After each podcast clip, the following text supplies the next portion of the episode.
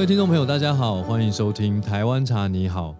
今天呢，邀请了一位我认识很多很多年的好朋友，他是我在一个创业协会哦，这个协会叫做 AMA 台北摇篮计划的，我们是同梯的哦。那会进入这个创业协会，当然就是创业啊，然后做老板兼壮中啦。其实大家在里面都是。呃，起步阶段哦，也不是说什么事业有成，所以一开始大家都有很多革命情感。那我这个朋友啊，他们很棒，为什么很棒呢？因为他创业有成，成功出场了。那什么叫成功出场呢？就是公司做到一个呃很有成绩的阶段呢，被更大的公司把你的公司买走哦，就是让这个孩子啊。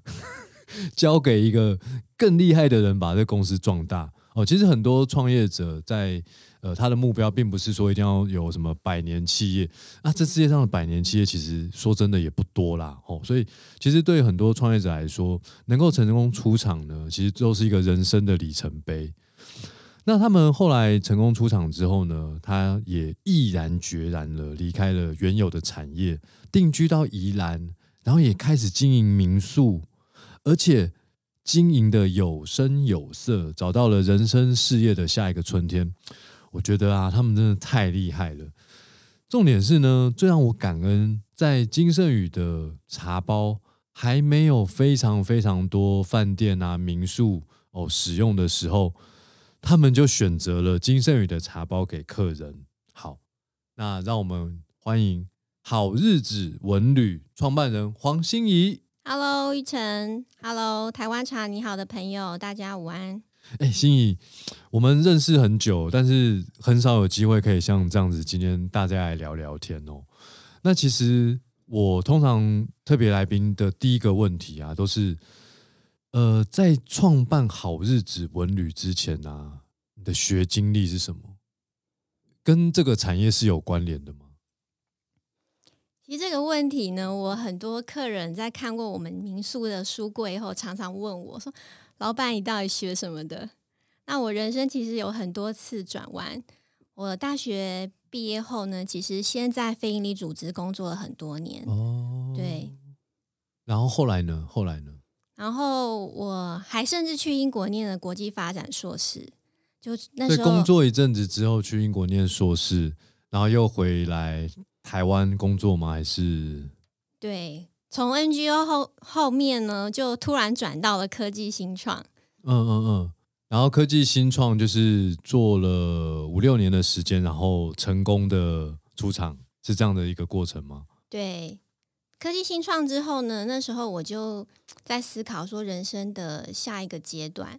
那那时候我刚好在读朱平老师的一本书，他那本书的名字。生意人、月日人、联谊人，我就很感动。我就觉得，哎，我已经走过了理想主义联谊人，然后也走过生意人的阶段。那接下来我就是想要好好过生活，所以我就哎觉得我很适合当一个月日人。所以好日子名字也是这样来的。我就是想要好好过日子。了解了解。那所以呃，虽然说离开了科技业，然后想要好好的过日子。但是选择定居在宜兰，这个有什么契机吗？其实跟宜兰真的没有什么渊源呢，因为我都没有任何家人在宜兰，很单纯就是骑脚踏车，就在东山河骑脚踏车，然后就被感动了，就觉得哇，这个土地好美哦，然后就觉得看着稻田好疗愈，然后就最后决定定居宜兰。那你在定居宜兰的时候，有想说，那我来经营个民宿好了，有这样的心情吗？一开始，其实一开始是因为我们搬到宜兰之后，我们的社交啊、生活方式都改变了。以前在台北的休闲活动就是哦，去书店，再去咖啡店，然后再看场电影，然后就一直在移动，然后感觉很丰富嘛。那可在宜兰后，我们就变得很宅，就不出去了。那出去了，可能就是去运动公园走走。那朋友呢，开始很频繁的来宜兰走走的时候，每个礼拜我们就会接待不同的朋友。哦，对，然后来宜兰没有地方住嘛，就刚好就家里有空的房间，就住下来了。然后我们就觉得这样子的一个互动方式变得品质变得非常的好。对我人生还有一次生日是在宜兰跟你们过的，那一天超幸运的，因为呃，在好日子文旅，我住的应该是东山好二馆罗东好日子。那一天呢，刚好那个窗外看出去还有放烟火，然后我就故意开玩笑说：“谢谢老板今天 让我来住你家，然后还安帮我安排了烟火，在我生日当天。”那呃，所以是因为定居宜兰之后，然后常常有朋友一起来周末一起呃，算是过一个月日人的一个生活方式。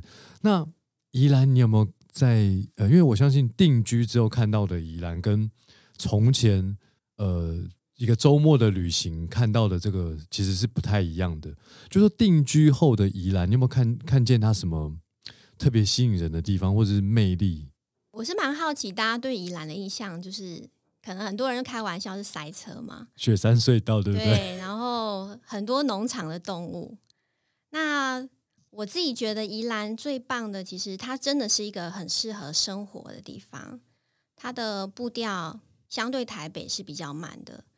那还有一个很重要的是，我觉得它真的是适合小孩子、幼小的孩子成长的一个环境。所以我们的两个小朋友出生后住在宜兰后，我觉得很幸福。那我身边其实也非常多，呃，台北或者是其他城市移居、岛内移居到宜兰的朋友，其实都是为了小朋友，想让他们有一个田园的生活环境。就是它的距离，因为有雪山隧道的关系，来到台北时间是很短的。但是你如果平常住在那里，呃，在大部分的地方，其实窗外看出去就是自然哦，有有山哦，其实也有海，就有山有水。就是你希望给孩子一个在自然中成长的环境，但是其实如果说一定要到台北，其实也蛮方便的，对不对？因为我听说有一段时间，呃呃，你们是台北跟宜兰在通勤，对不对？对，其实，在科技创业那些年，我们每天就是通勤台北跟宜兰。那你也知道，创业非常的忙，可能下班九点十点了，然后我们再开回宜兰，然后就真的就是洗澡睡觉，嗯嗯然后隔天起床，然后又去上班。可是我我发现早上光是看到整片稻田，你的心情就是会非常的好，然后再慢慢经过水山隧道，然后再到基隆路，我们以前的办公室，就哇，又来到台北了。就是，但是有一个洗又是这个鬼地方，就是我觉得心灵有一个洗涤的过程，就很满足。OK OK，对，原来没有开玩笑，就是每天早上醒来，前一天晚上觉得我有罪，然后一早上醒来看到那个田野，觉得啊，我的罪都 被洗涤了。那呃，所以其实后来开始呃成立这个民宿啊，应该说，因为你们现在已经很很厉害哦，已经有三间了，分别是东山好日子，它是一馆。然后罗东好日子是二馆，然后最近呃这几年还有一个河岸好日子三馆，就说已经从一二三哦，那发展的呃我我应该可以说它算是一个顺利的过程哦，但是肯定一开始万事起头难嘛。你们在成立第一间的时候啊，有没有面临什么样的难题？我觉得我们很幸运呢、就是没有对，真的，我觉得第一间是最没有困难的，反而第二间再到第三间才困难越来越多。哦，真的吗？为什么？因为我们第一间民宿是接手一个呃旧的民宿，然后我们做空间改造。哦，对，那因为他当时的那个屋主，他也是一个岛内移居宜兰的台北移到慈心华德福的家庭。那他们的小孩就是因为一路念实验学校，念到高中准备自学，然后准备要移到鹿港做古迹修复，我们就接手了那个民宿。哦，对，所以很幸运，因为所有的 know how 它就是无私的分享。OK，那那第二间到第三间为什么面临了一些难题呢？因为就想做的事更多啦。河岸好日子是我们弄了一个可食花园。哦，对所以就是在这一栋民宿里面有一个花园，里面的花花草草都是可以使用的。对，这个其实就是经历过前面的民宿的一些经验。那我们更想要有一块土地，不只是房子。宜兰其实真正吸引人的是它的大自然的土地之在。嗯嗯，然后我嗯们想说，哎，那自己来试试看。身边其实蛮多农夫的啦，我们也没想种稻，但是就觉得，哎，有一块土地让孩子们可以去亲近大自然，做一些农事体验，就这是我们的初衷。对，在这一两天的住宿当中，可能不是只有眼睛看，或者是生活在这里，你还可以透过你的手哦，然后搭配这个五感体验，更亲近自然。所以我有在你们的网站上看到你们这个民宿努力的有三个目标哦，就是物质简单、对人友善，然后对环境无负担。我觉得这三个概念呢、真的是一个现代人真的都很需要的这这个这个能量，你知道吗？那你们怎么在这个文旅当中哦，让旅人透过你们的贴心的一个设计，或者是你们所安排的东西？因为我们知道，有时候你不是安排多就好了，有时候是那种刚刚好，既要贴心，然后又不能让他觉得太少，也不能觉得多了就觉得哦有点矫情，对不对？那种感觉是你们怎么在呃整个民宿当中实现这三个目标呢？嗯，可以发现说我们的呃民宿，第一，它绝对不是豪华民宿。哦，对，从空间当初我们在设计的时候、就是，马桶没有镶金箔啦，对，也没有城堡，没有公主服可以穿。对，就是嗯、空间的设计就是简单，所以我们没有太繁复的一些造景啊，或者是雕刻啊。就是一般民宿可能你要拍拍照起来好看，你很需要这些外在的东嗯西，嗯嗯，但我们反而没有。简约又舒服啦。简单来说，因为我有住过，我知道就是一个你不会觉得太简陋，不至于，但是它是简约到让你觉得刚刚好。我觉得就是一个那个刚刚好的一个感觉，是让人家觉得哇，这个好日子文旅住起来真的，我下次还想再来。那你们怎么实现对人友善呢？因为我们知道你们的定位是包栋嘛，那你平常也不在那边，你要怎么去实现对人友善？对啊，我们是很特别的经营民民宿的方式，，就是屋主有一段时间同住啦，大部分时间是没有在民宿内的。那我觉得就是一个将心比心的态度。像我们很喜欢台东，然后台东有非常多我们很喜欢的民宿，可是因为我们的小朋友年纪太小，就是你有遇过这个经验吗？六岁以下是不接待的，啊，有有有有有对，然后我们就很伤心，哦，所以你们是接待绝对接待绝。对接待，宠物呢？宠物是没有，但是就是如果他有需要的话，我们还是可以帮他想办法。我们附近找地方哦。宠物可以，比如说寄宿的地方。OK OK，那那对环境无负担，你们怎么样达成这样的？因为我们都知道 ESG 哦，这几年这个永续的概念，其实在各行各业方方面面，从大到小，大家其实都蛮关注的。那其实很多饭店旅馆在经营的时候啊，说真的，赚到了钱，可是伤害了环境。你就连就讲一个牙刷就好，那牙刷你刷一次就要丢，那个牙膏你挤那一点点，那一小条也也很多人不会带走。那你们怎么样去实现所谓的环境无负担？我觉得玉成刚刚举的例子就非常的好，因为他真的很实在。嗯，就是刚开始推的时候，我们要不厌其烦的提醒客人，真的是为了环境好，我们没有主没有提供一次性的这些备品耗材。那所以品牌其实也要经得起考验，就是有些客人的确有可能真的不方便，但是我们就是还是会一直提醒他。然后像包含瓶装水，我们也没有提供，哦，因为进到饭店房间，大家都很习惯看到的对不就是好像就是这个是个标配，但是我们也是没有提供。所以我们开玩笑说，哦我们就是什么没有没有没有没有，但是我们不是真的什么都没有没有没有没有，而是我们用另外一个方式提供给你。我们有饮水机，然后我们的备品，如果你真的忘了带，你半夜十一点说你没有带，我会帮你想办法。哦，对心仪快递，嗯，心仪 move，对，就是我们还是不想让客人觉得真的那么不方便。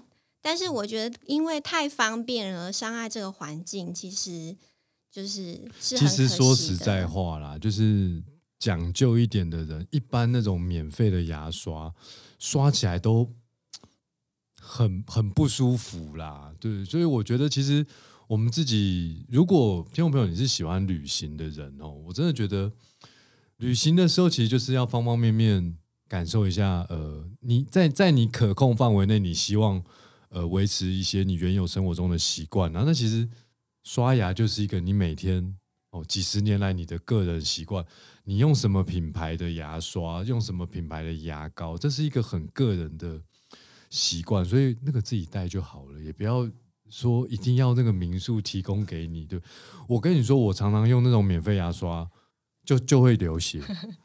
我平常怎么刷牙我都不会流血，嗯我只要用那个绝对流血，而且那个毛很容易掉，你知道吗？对，对，那呃，刚刚其实有提到，就是说包栋是你们的特色之一啊。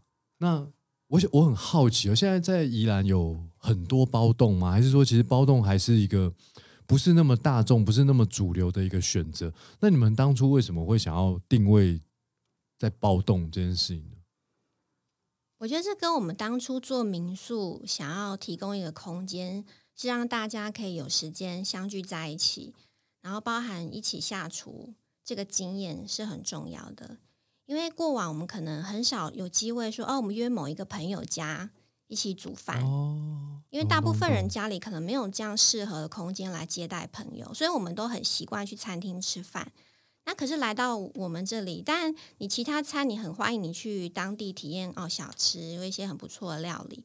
可是我们很欢迎客人来我们的民宿下厨，这个是一般民宿可能不一定那么愿意提供，因为下厨就会有火，然后可能制造脏乱或垃圾。但是我们就是很欢迎客人很鼓励客人下厨，下厨，对，哦因为这个是大家聚在一起一个很棒的互动的经验那。在那个地方方便买采买食材吗？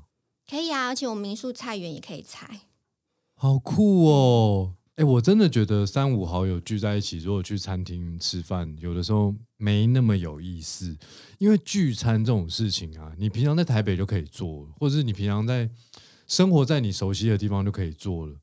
那如果今天大家要约一约去这个包栋，因为包栋可以住十五人上下，对？对，差不多。差不多。那十五人，除非你是大家族哦，都是你家人哦，那可能呃，通常就是呃女性在煮饭嘛。我这样说对对不起哦，有些 我我对于那个性平是很尊重，但是说实在话，大部分在家里哦掌厨的也是还是女生哦。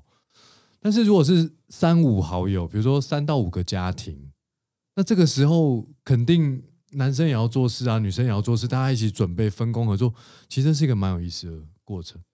那那你们有没有观察过，就是家族来的比较多，还是朋友来的比较多？就是不同群的朋友这样子。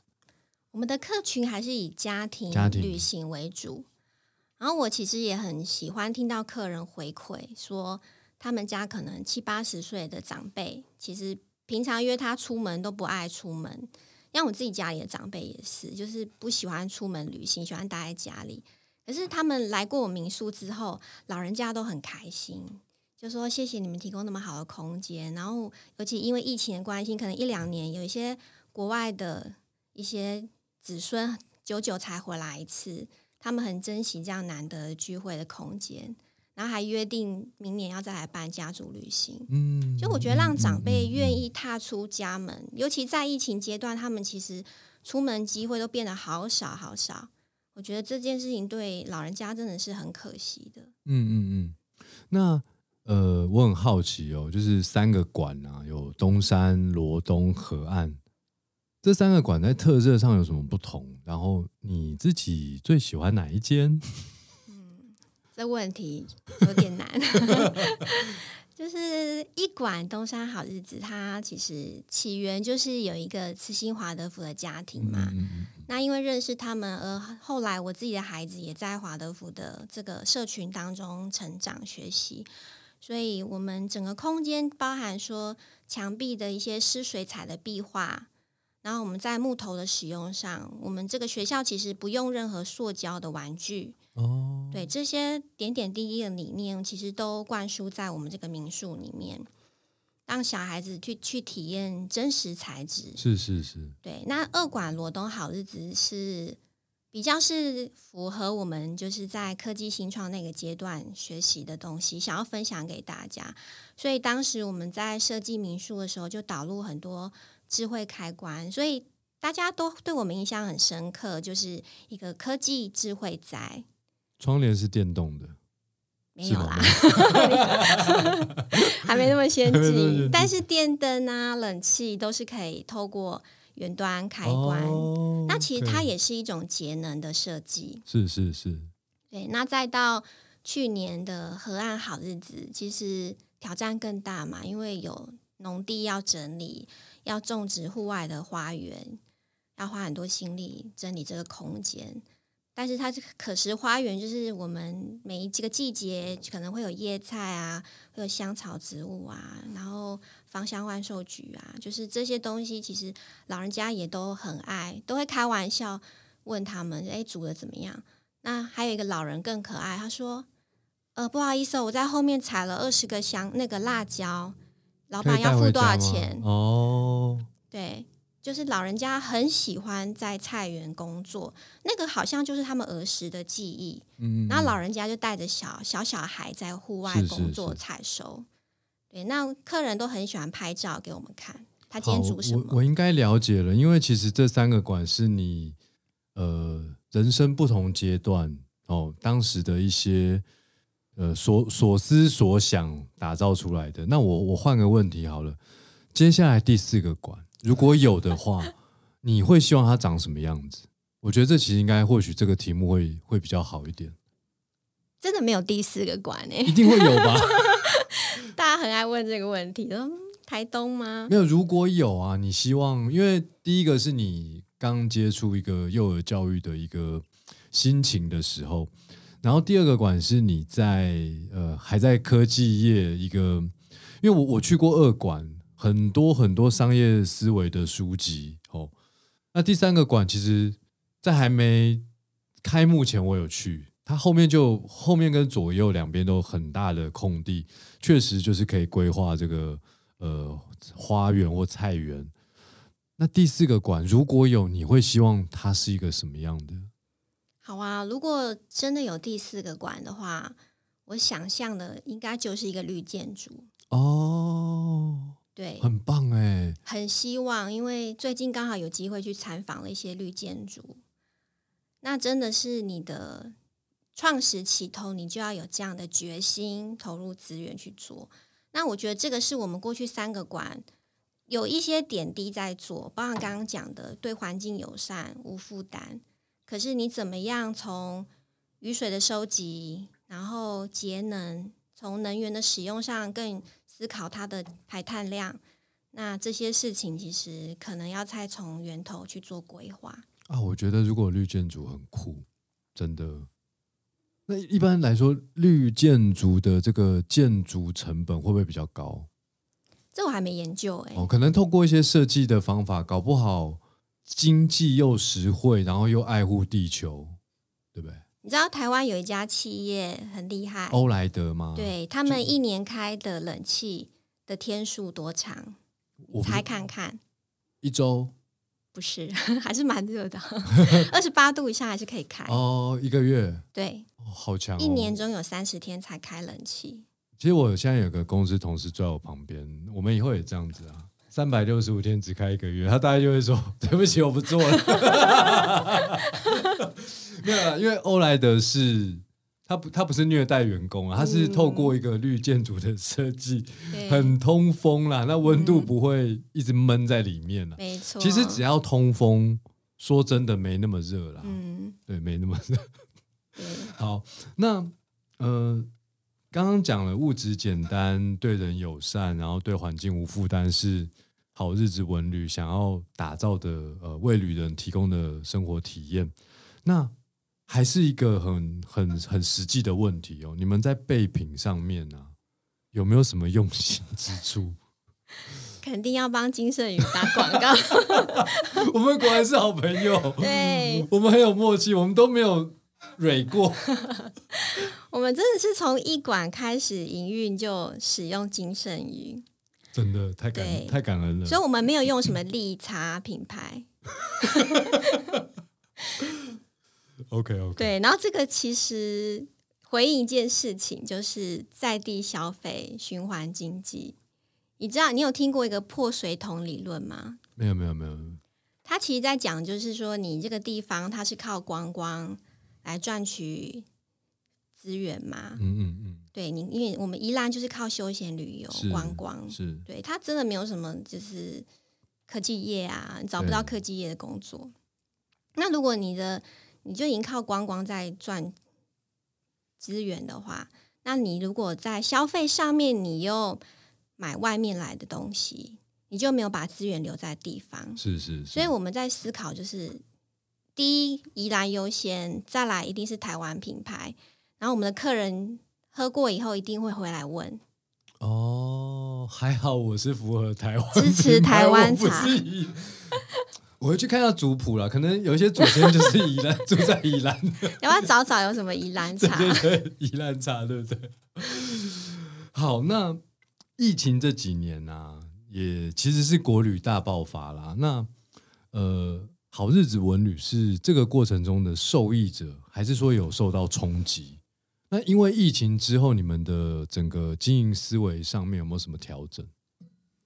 其实我觉得旅宿业在这一波疫情一定是受到冲击比较多。嗯对，因为虽然后来有一段大爆发嘛，可是前面其实很长一段时间，真的几乎是没有旅客。那像我们也是一半以上都是海外新马港澳的旅客，那一段就完全是零，就再也没有了。因为我们过往一半是海外旅客，那现在就是完全以国旅为主，那海外的旅客他多半是定平日还是假日？平日比较多。平日比较多。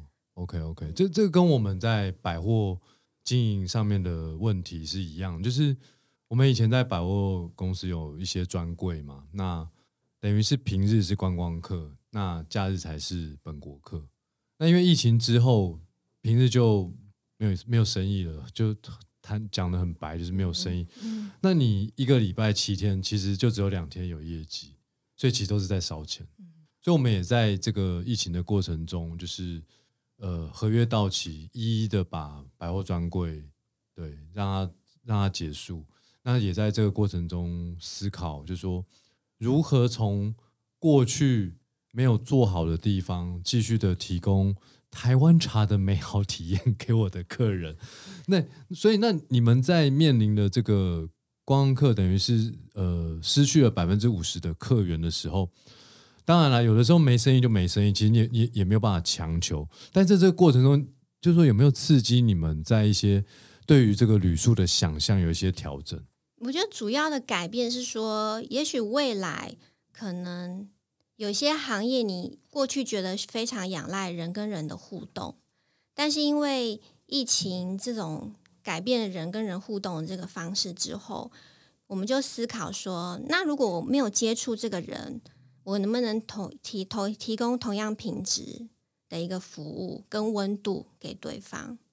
所以我们后来完全是几乎零接触，没有接触的接待客人，就是跟真的跟国外住 Airbnb 一样，你就是拿了一组密码然后你就进去了。可是我们不会让你觉得进到一个冷冰冰的房子，我们一定是让客人进来以后，他灯一定是开的。嗯嗯，如果天气很热很热，我们因为可以远端控制，我们的冷气也是帮客人打开的而。且客人其实走到吧台那边就可以看到金圣宇的茶包。OK OK，这个确实很有温度，很有温度。好，那呃，我常常常都会问，因为其实有一些朋友是经营民宿旅馆的，那我都很好奇，就说，因为我们常看一些新闻啊，就是有很多一群人，然后去旅馆住了一个晚上啊，然后让让整个房间就是面目全非。你们有遇到这样的经验吗？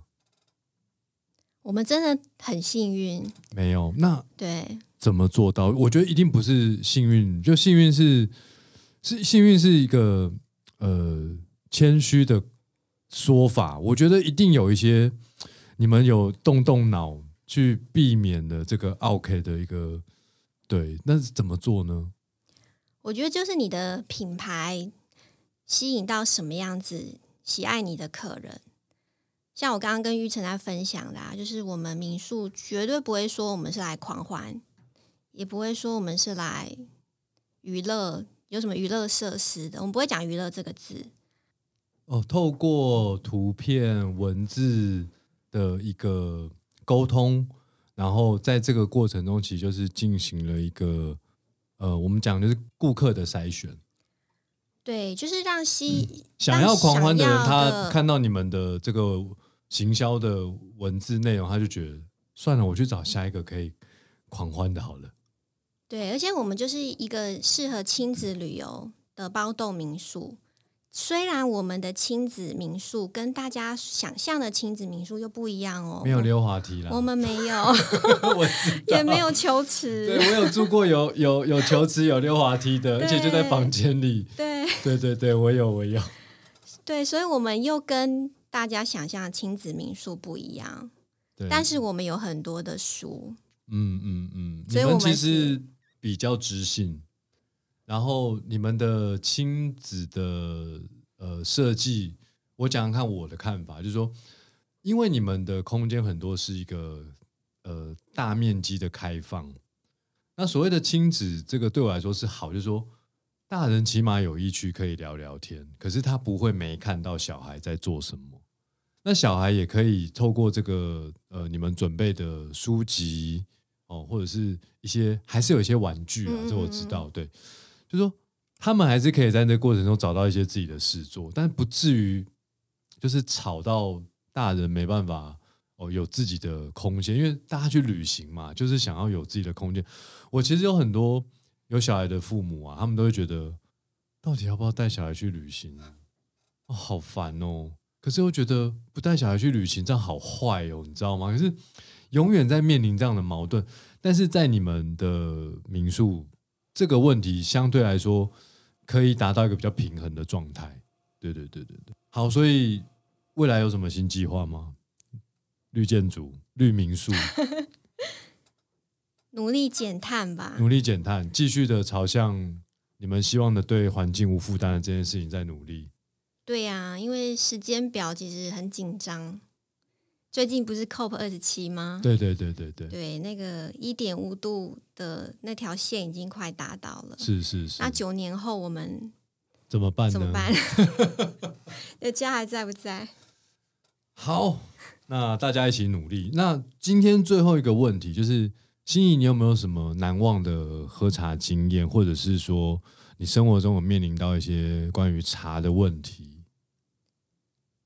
我觉得我难忘的茶的经验呢，都是在山上。嗯我觉得高山有一种很奇妙的魔力，是可能在山上什么资源都很欠缺，然后水资源也很欠缺，所以当你在爬完山之后，在山上喝的那一杯茶的感受都是放大很多倍的。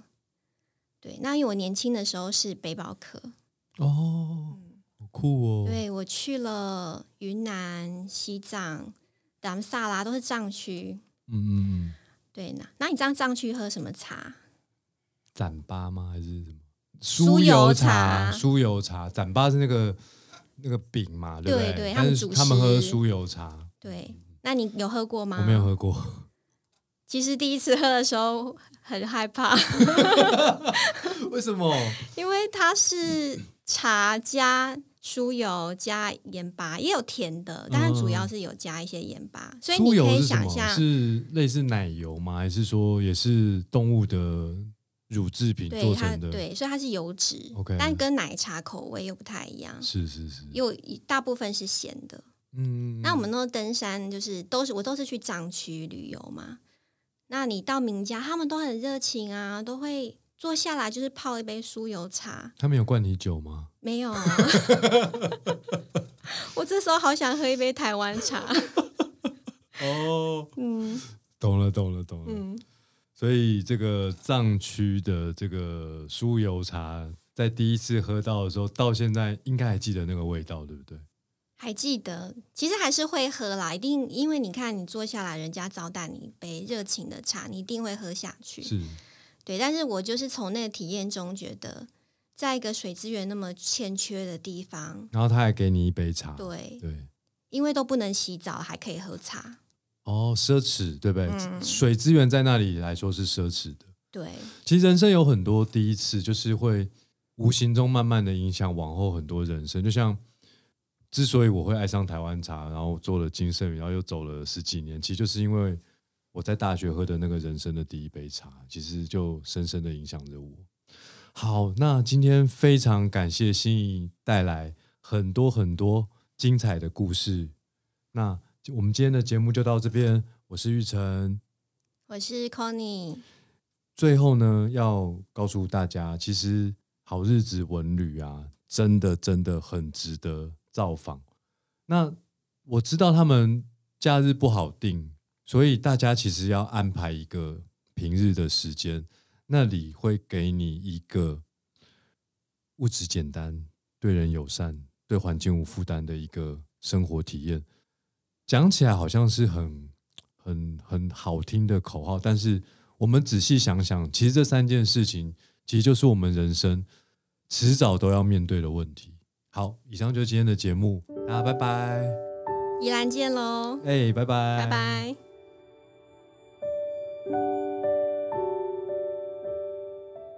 即日起至农历新年期间，预约金盛宇祝福寓所体验，选一包祝福御手茶包给自己。